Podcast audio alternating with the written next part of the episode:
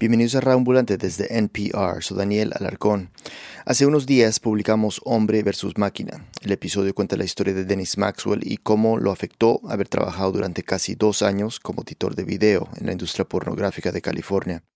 El dildo era un taladro y más que el dildo hacía... No creo que sea necesario explicarlo más. Se llama Drildo, por el amor de Dios. Este es un bonus track de esa historia, pero antes de contarles de qué se trata, les recomendamos que escuchen primero Hombre versus Máquina, así lo que viene a continuación tendrá un poco más de sentido. En ese episodio hay un personaje fundamental, la mamá de Dennis, María Eugenia. Ella, con un consejo preciso y sabio, ayudó a Dennis a resolver un problema que lo tenía con la cabeza gacha. Entonces quisimos que esa habilidad para dar buenos consejos no se quedara solo en la familia. Por eso invitamos a nuestros oyentes a de la sabiduría de María Eugenia. Les pedimos que nos mandaran sus preguntas sobre el amor, la sexualidad, las relaciones a distancia, lo que quisieran. Recibimos casi 70 y escogimos algunas. Lo llamamos el consultorio sentimental radioambulante. Jorge Caraballo, nuestro editor de audiencias, tuvo una videollamada con María Eugenia y con Denis para hacerles las preguntas de los oyentes. A continuación les compartimos un fragmento de esa conversación. En realidad todo fue muy chistoso y por eso decidimos compartirlo. Algo para escuchar este fin de semana. Y claro, pueden ver el video completo en nuestro blog. Una advertencia, María Eugenia no es psicóloga y sus respuestas a las preguntas de los oyentes no pretenden reemplazar a un terapeuta o un profesional en salud mental. Aquí Jorge. Bueno, eh, bienvenidos a este live con Dennis Maxwell, el productor de nuestro episodio esta semana, que se llama Hombre versus Máquina, y con María Eugenia, la mamá de Dennis, que cumple un rol protagónico y de quiebre en el episodio. Entonces, nada, eh, empecemos presentándonos. Eh, María Eugenia, cuéntanos sobre ti. Hola Jorge, eh, mi nombre es María Eugenia Ilavaca, soy chilena, soy actriz y bueno, he hecho muchas cosas diferentes. Entonces yo no soy psicóloga, que eso le quede claro al público. Voy a hablar desde mi experiencia en este tema tan delicado que es la sexualidad, pero tan apasionante a la vez. Eh, así que no, que no esperen la panacea o, o, el secreto mágico para solucionar los problemas. Pues se lo diste a Denis en el episodio, de pronto se lo das a alguien más. Denis, cuéntanos sobre ti. Eh, bueno, yo me llamo Denis Maxwell, soy hijo de esta señora que ven acá, hermosa. Eh, y soy productor eh, independiente, pero he hecho muchas, varias historias ya. Esta es mi quinta historia con Radio Ambulante y espero que sea una de, muchas más. Y pues eso. Muchas gracias. Bueno, empecemos. Bueno, yo que antes puedo hacer una... Obvio. Eh, decir algo. Bueno, las preguntas yo les eché una leída y están súper buenas, muy, muy entretenidas, muy interesantes las, las cosas que plantea la gente. Así es que yo también de repente voy a meter la cuchara por ahí. Obviamente voy a dejar a mi mamá, que es la maestra, que, que lo haga, pero si, si yo puedo meter ahí mi, mi cuchara, lo voy a hacer. También tienes sus buenos años de experiencia, ¿no? Claro. bueno, voy a empezar, voy a empezar con una que me hizo cuestionar mucho, no sé si me identifiqué, pero Ricky pregunta, ¿cómo dormir con tu pareja cuando se mueve, te destapa, se para al baño y a veces ronca? A pesar del mal genio, de la mala noche, ¿se puede seguir amando a ese ser humano? ¿Qué dices, María Eugenia? Bueno, en eso a mí no me ha tocado, afortunadamente, eh, pero yo creo que hay muchas soluciones.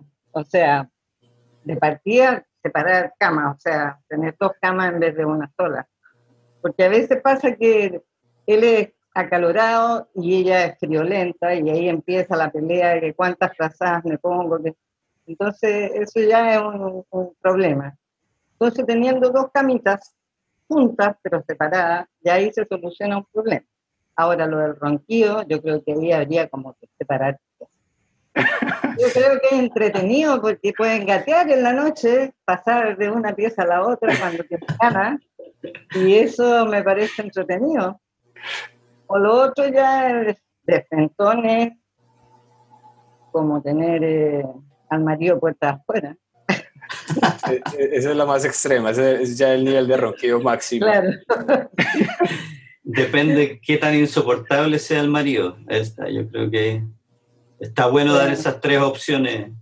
Total, Pero a veces, a veces el amor hace perdonar todas esas cosas y se solucionan bien sin tener que llegar a medidas extremas. Eh. Hay una categoría de, de preguntas súper interesante que se conecta mucho con el episodio de, cassettes, de los cassettes del exilio, que es de relaciones a distancia. Y pregunta Stephanie, dice, soy colombiana, viajé seis meses por Asia y conocí a un mexicano que me gusta muchísimo. Nunca me había sentido así, pero yo vivo en Colombia y él en México y no sé qué hacer. ¿Qué consejo le puedes dar? no están tan lejos, ¿eh? O sea, claro, es un poquito salado en términos económicos, porque estar viajando, ya sea uno o el otro a veces, eh, es complicado, pero yo creo que el amor todo lo puede. Yo he conocido, he conocido eh, parejas que han tenido una relación a distancia por muchos años. Sin ir más lejos, mi hermana. Mi hermana vive en el sur de Chile, es bastante lejos ya de, de la capital, ¿no? Y el, el compañero es cubano, pero vive en Canadá. Y se ven como cuatro o cinco veces en el año. Y la pasan chancho, la pasan bomba, y, y ya, y llevan varios años en esta relación. O sea, que se puede. Se puede, se puede. Cuando uno lo pasa bien con la persona, eh, bueno, se hablan todos los días por pantalla y toda la cosa, pero claro, lo físico eh, en la relación de pareja es bien importante y se echa de menos. O sea, la- los, dos lados pueden tener sus necesidades de repente, yo creo, pero eso no se habla. No se habla. No, no. Ah, y entonces, Cada uno, cada uno hace su vida mientras está cada uno en su lugar y cuando se juntan lo pasan bien. mm, ese es Es otra forma, ¿no? Otra forma de más abierta la mente a lo que es la sexualidad, a lo que es el amor. Porque cada persona, yo creo que tiene, te inspira distintas cosas. ¿Ya? Entonces, está bien. Siempre está bien cuando hay siempre amor. está bien.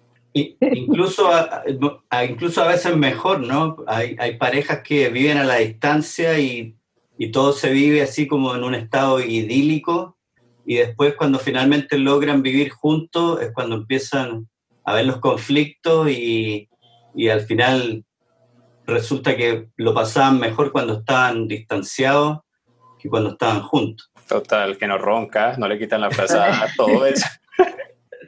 Yo creo que fue. También puede ser. Denis, hace la próxima pregunta sobre amor.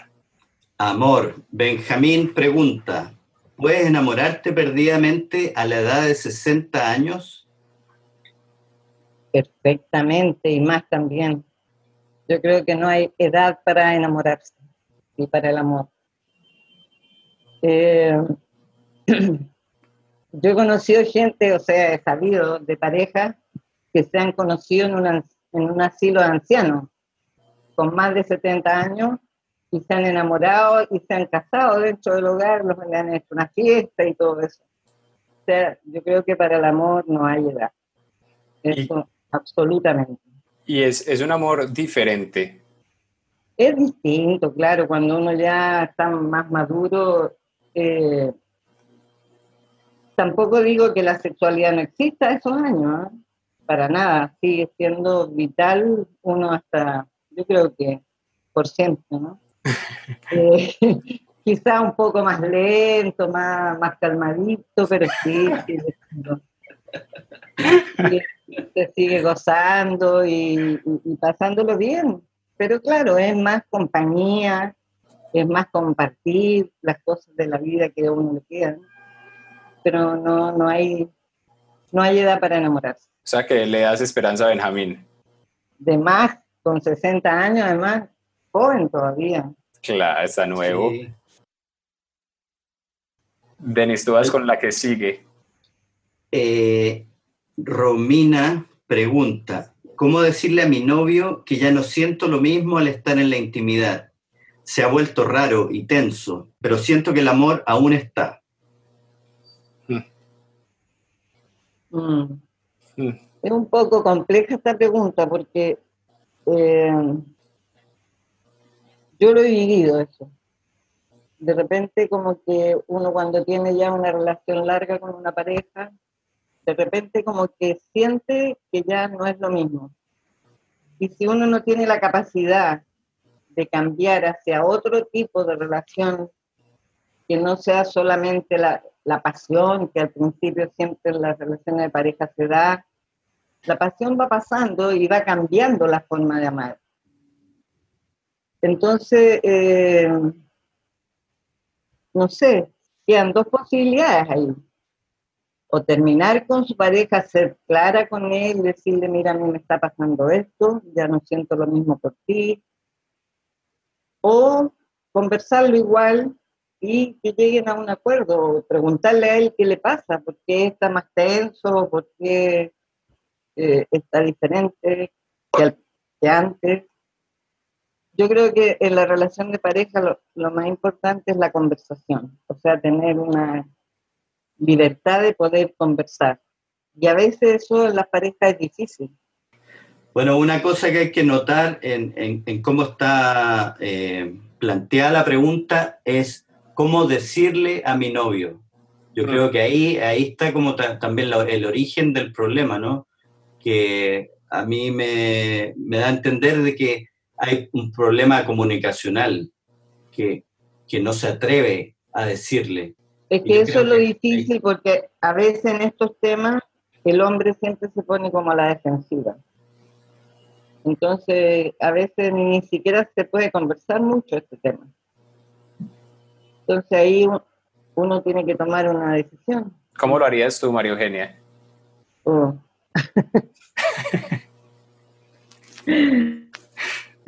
No sé, uno siempre empieza con amor, diciéndole qué te pasa, qué pasa, hay algo, algo que te está pasando a ti, por qué no quieres estar conmigo como antes.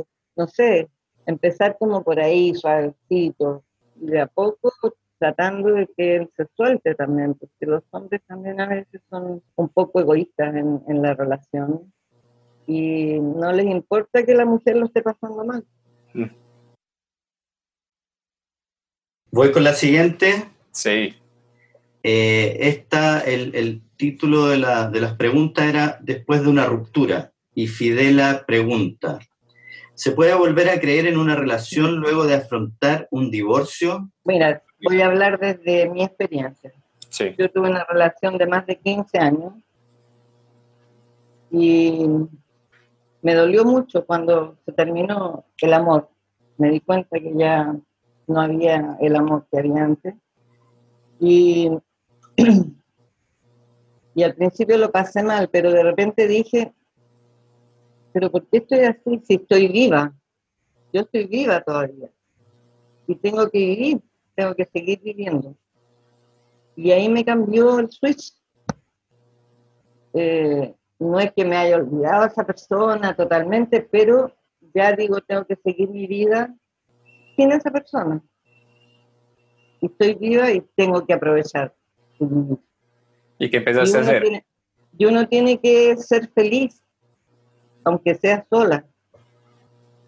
Y la, la vida te va mostrando otras cosas y, y, te va enamorando de otras cosas, que no solamente una persona. porque aferrarse a otro para ser feliz? Y hay que pensar que la impermanencia de las cosas en la vida es todos los días y a cada rato. Partiendo desde nuestras células del cuerpo, ya no somos la misma persona que fuimos hace 20 años, ni 15 años, ni 10 años. Todo cambia, todo cambia. Entonces, hay que tener eso presente, que las cosas no son permanentes. Nunca van a ser para toda la vida. Pero si la, vida nos quita algo, nos entrega otras cosas. Y a eso hay que estar abierto y pasarlo bien.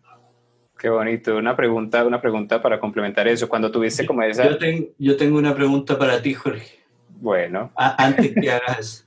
Rompiendo el formato como siempre. desorden. ¿Entiendes por qué llamé a mi madre ahora? Es maravilloso. dudas.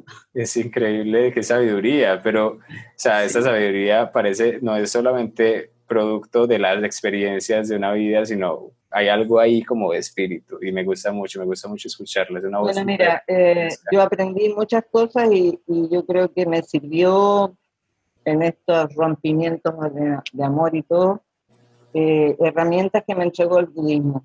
¿El budismo? sí. Wow. Llevo harto tiempo en el budismo y he aprendido ahí muchas cosas de este tipo que me han ayudado a sobreponerme a muchas cosas. Mm. O sea, si yo te contara todas las cosas que me han pasado en la vida, desde el exilio, tener que abandonar tu país, abandonar familia, salir con una mano adelante y otra atrás, con tres niños chiquititos. O sea, desde a partir de ahí me han pasado mil cosas. Mm. He tenido trabajo, he perdido trabajo. Siempre he salido adelante. O sea, nunca me, me he echado a morir. Yo digo, si a uno le pasa algo malo, es un aprendizaje mm. para seguir adelante en la vida. Pues María Eugenia, ahorita me das tu número porque me gustaría llamarte cada vez que yo tengo un problema también, por favor. Con todo gusto, con todo gusto. Vamos a crear una línea especial para llamar a María Eugenia, puedes cobrar por ella y ya. Yo siento que todos los que están en este momento recibiendo respuestas a sus preguntas están muy agradecidos. ¿Qué, tal si aprovechamos esto como puente para la pregunta que viene? Eh, ¿Cuál, es, la pregunta que viene? La va a ah. leer Arcadio. Arcadio, es un nombre muy bonito y pregunta. Soy, es la pregunta tal vez más compleja que nos llegó y, y conversémosla. Dice Arcadio, soy un chico latinoamericano de 19 años, he pasado toda mi vida creyendo ser heterosexual, pero desde que comencé mi adolescencia y hasta el día de hoy, siento una fuerte atracción sexual y ninguna atracción romántica hacia los hombres y una fuerte atracción romántica con muy poca atracción sexual hacia las mujeres. Cabe resaltar que en el único encuentro sexual que he tenido con un hombre no fue del todo placentero y no puedo afirmar que me gustó. También recuerdo que desde que comencé la adolescencia adopté el hábito o el vicio de ver casi siempre pornografía gay. Tampoco he tenido novia y nunca he tenido encuentros sexuales con mujeres. Estas circunstancias me ocasionan mucha ansiedad por el hecho de no tener seguro qué soy. ¿Puedo considerar esto como una etapa? ¿Puedo culpar a las hormonas o a la adolescencia? ¿Soy bisexual? ¿Qué me aconseja? Em, mira, yo creo que lo único que a él le, le queda es explorar. Explorar y darse tiempo y no ser ansioso. En algún minuto él se va a dar cuenta realmente qué es lo que quiere, pero no negarse a tener ninguna experiencia, porque va a ser la única forma que va a poder llegar a lo que realmente a él lo hace feliz y, es satisfactorio para él. Que no lo piense tanto que no lo piense tanto, que se dé el tiempo de una persona súper joven todavía y que esté abierto, que esté abierto su corazón y cuando tenga algún sentimiento de amor por alguien, que no se frene, que pruebe, que, que explore. Buenísimo, ahí tienes Arcadio un montón de posibilidades, ojalá te vaya bien y que lo haga siempre como desde el autocuidado y desde el amor y desde el conocimiento propio. Sí, yo también eh, le diría a Arcadio que no, no se etiquete, no, no etiquete su sexualidad como soy esto o soy lo otro. Como yo creo que ahora, sobre todo en los tiempos que vivimos, la sexualidad se está expandiendo, estamos expandiendo nuestro, nuestra visión de lo que es la sexualidad. No tiene por qué ser uno una cosa u otra que también se puede transitar, ¿no? Como entre, entre un lado y otro y no, no definirse como soy, soy esto. Claro. No sé, si se me entiende. Sí, sí, sí, porque en esas identificaciones es donde está la raíz del sufrimiento, hablando del lenguaje de María Eugenia. ¿Cierto? Es como, Exactamente. en realidad no te identifiques con nada, en realidad eres todo, si lo queremos ver en este, en este modo de entender la vida en la que somos todo lo que es, entonces no vale la pena limitarse o encerrarse en un rincón de, del universo y de una forma o de un concepto, sino, ah, es un cuerpo que está vivo y que tiene sus búsquedas, sus lo posibilidades, tenemos, lo tenemos todo dentro nuestro. todo. Está todo ahí. Sí. Nomás hay que saber cómo ocuparlo, cómo complementarlo con otros. Exactamente. Muchas gracias. Ahora sí, Denis, Selene. Selene. Selene pregunta, ¿qué hacer cuando tu esposo no sabe cómo cuidarse a sí mismo? No sabe limpiar, lavar, lavar traste, etcétera. ¿Es mi obligación enseñarle? ¿Y cómo le enseño sin hacerlo sentir mal? Eh, eso aquí en, en nuestros países latinos es muy común. Y muchas mujeres sufren ese, ese, ese problema. Porque- no, es que, mira, primero está la cuestión del machismo. Que desgraciadamente nosotros mujeres también somos machistas y hemos educado a veces a nuestros hijos de una forma machista. Entonces, no les enseñamos que tienen que hacer su cama, que tienen que ayudar en la casa, porque son hombres, no, no pueden hacer esto o lo otro. Entonces, como decimos aquí, son mamones. como que la mamá les hacía todo. Entonces, cuando se casan o se meten en una pareja a convivir, viene el problema, porque la dejan todo lo doméstico a la mujer y ellos solamente hacen su, su deber, que es proveer, si es que lo hacen también. Sí, es que lo hacen. Sí. Y bueno, y la mujer ahí se lleva todo el peso de lo doméstico y la crianza de los hijos y qué sé yo, hasta que de repente explotan y, y empiezan a tener choque por todos estos problemas que son domésticos, pero también porque no ha habido una enseñanza desde de la niñez en el tema. Es difícil que cambien. Pero entonces, ¿qué, qué, qué- qué puede hacer? ¿Qué puede hacer? O asume que la cosa es así, Mm. Aceptar la realidad, que es otra cosa que a nosotros nos cuesta a veces aceptar la realidad tal como es, sino que siempre queremos cambiar al otro. Y si él se enamo- ella se enamoró de este hombre, o lo acepta así como es, enseñarle no, no, porque ahí empieza la cosa mal. No, Mm. cuando uno está en pareja no es para enseñarle al otro cómo tiene que ser, ni, ni, ni querer cambiarlo, porque eso es imposible. Pero es un escenario súper lúgubre porque entonces o se resigna o se va. O sea, como que chao. Sí, es que no, Eh, no, no hay- otra. A no ser que No, pero, la- inteligente. Pero darle una oportunidad de cambio, pues mamá, ¿no? Es que eso es lo que yo digo, que esas personas es difícil que cambien, porque son hábitos que si no los tiene desde, desde niño la persona es muy difícil que adulto cambie. Porque Pero- ahí viene, viene la cuestión que dicen, es que él, ella me quiere cambiar y yo soy así. No, pero es que, eh, o sea, ¿quién- ¿cómo alguien no va a saber lavar un plato? No, si no es que no sepan, no les gusta.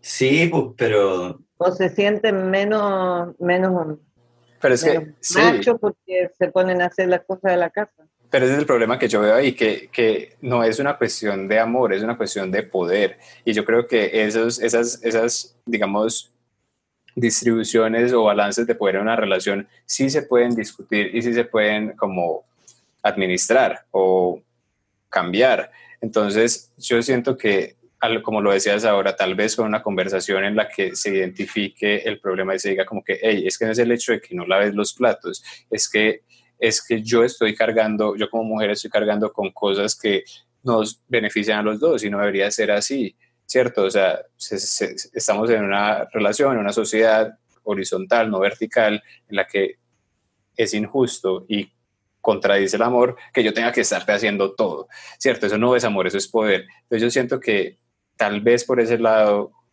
la conversación pueda tenerse y tal vez se pueda cambiar. Con suerte, con suerte. no está muy optimista mi mamá. No, Pobrecita he, visto, he visto muchas cosas de este tipo.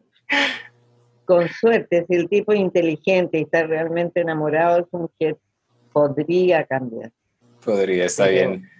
pero, pero, yo creo que Selene tiene que, darle, o sea, ser clara y darle la oportunidad de cambio, porque este problema, esta persona lo va a tener con cualquier otra relación que, tenga, ¿no?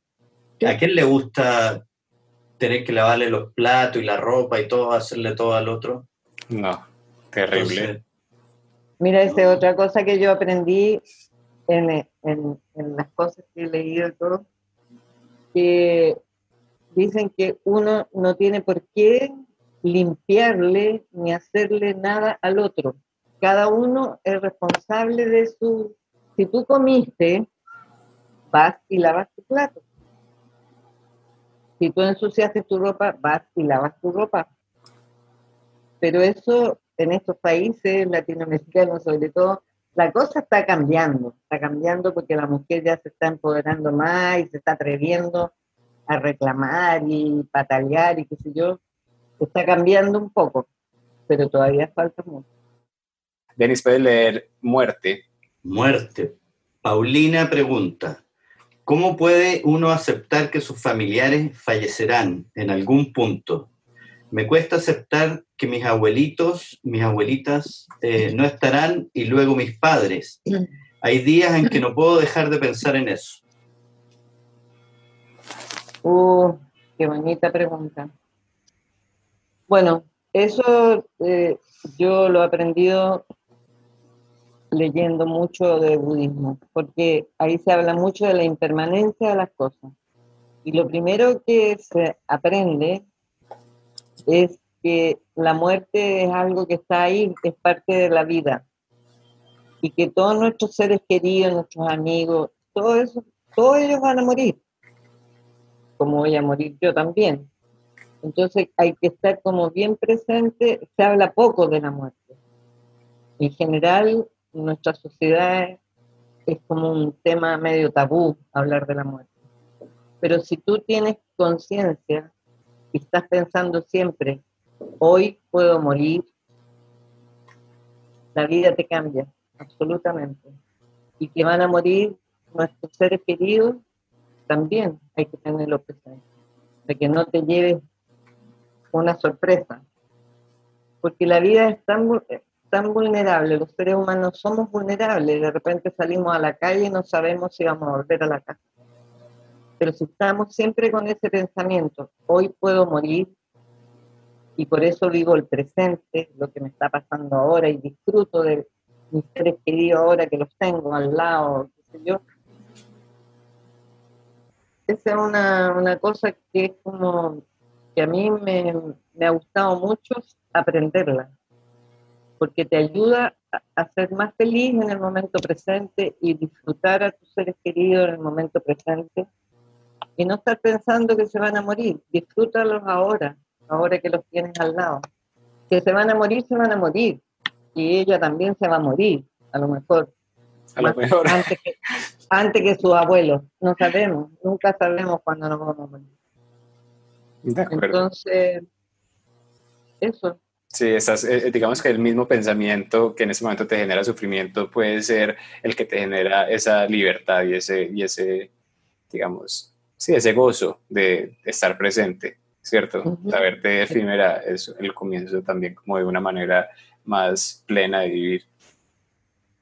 Eh, pues como, como dicen eh, los maestros sabios, que lo que te trae sufrimiento es aferrarte a todo, aferrarte a las cosas. No solo a, los seres humanos queridos, sino que también a cualquier cosa. Que tú te aferres y se te rompe un, un jarrón precioso que tenías, sufres. Pero las cosas pasan, todo va cambiando, todo es impermanente. Claro. o sea, mi recomendación a Paulina es que disfrute a sus abuelos, a sus padres, a la gente que ella quiere ahora en, vida, lo máximo, ¿no? Que, que, pueda. Porque al final eso es lo que queda, los recuerdos y, y cuando uno siente que ha disfrutado de la existencia de una persona, eh, deja que también esa persona muera tranquila, en paz, porque uno está satisfecho con lo que experimentó con, con el otro. Exactamente. Eh, decirle, decirle a sus seres queridos las más veces que pueda, te quiero, te amo, soy feliz contigo, lo paso bien contigo. Eso. Eso a uno después la deja en paz. No, qué maravilla esta conversación. Me alegra mucho dejarla en este punto. Eh, María Eugenia, es un gusto conocerte, escucharte, aprender de ti. Denis, te felicito por esa mamá. Por favor, dile que la quieres mucho, mucho. Por favor, llámala y resuelve tus problemas con ella siempre que puedas. Es maravilloso contar con una persona así en la vida. Absolutamente. Sí, yo como, como le, le dijimos a Paulina, yo trato de disfrutar el tiempo con mi mamá cada vez que puedo, me arranco para Chile o la invito para que venga acá a pasar tiempo con nosotros porque sí, a la gente que queremos, a los seres que amamos en este planeta, hay que dedicarles tiempo a esas relaciones. Bueno, muchas gracias a los dos. de conocerte también y espero que alguna de mis palabras haya ayudado a algo. Estoy seguro de que así es. Y nada, pues ustedes dos ya han sido protagonistas en dos historias de radioambulante que la gente quiere mucho. Esperamos que no sean las únicas y que la saga familiar continúe porque... Protagónico en radioambulante. Podemos hacer toda una línea de esta familia porque hay muchas historias y mucho conocimiento. Muchas gracias a los dos y hasta la próxima. Chao, Jorge, un gusto. Muchas gracias por su tiempo. Chao. María Eugenia y la Vaca viven en Valparaíso, Chile. Denis Maxwell es productor y periodista radicado en Oakland, California. Jorge Caraballo es nuestro editor de audiencias, vive en Medellín. Pueden ver el video completo de la conversación en nuestro blog radioambulante.org slash blog. Gracias por escuchar este bonus track, soy Daniel Alarcón, ya volvemos el martes con un nuevo episodio.